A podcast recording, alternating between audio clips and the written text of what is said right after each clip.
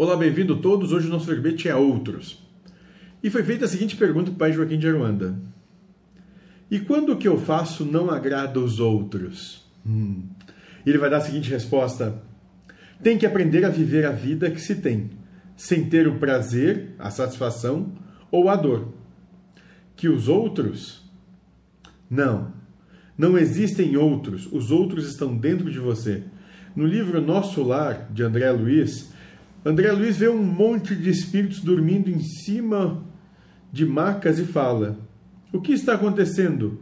E um espírito lhe diz: Eles estão vivendo a vida deles. Cada espírito está vivendo a sua vida na sua mente, no seu sonho.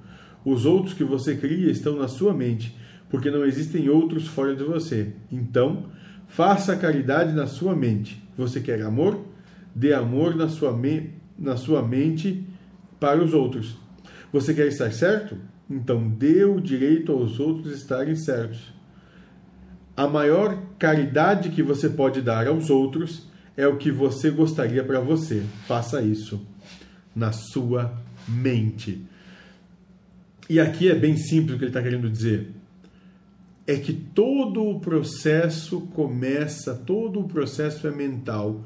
Tudo já começa na mente, não é no físico. É isso.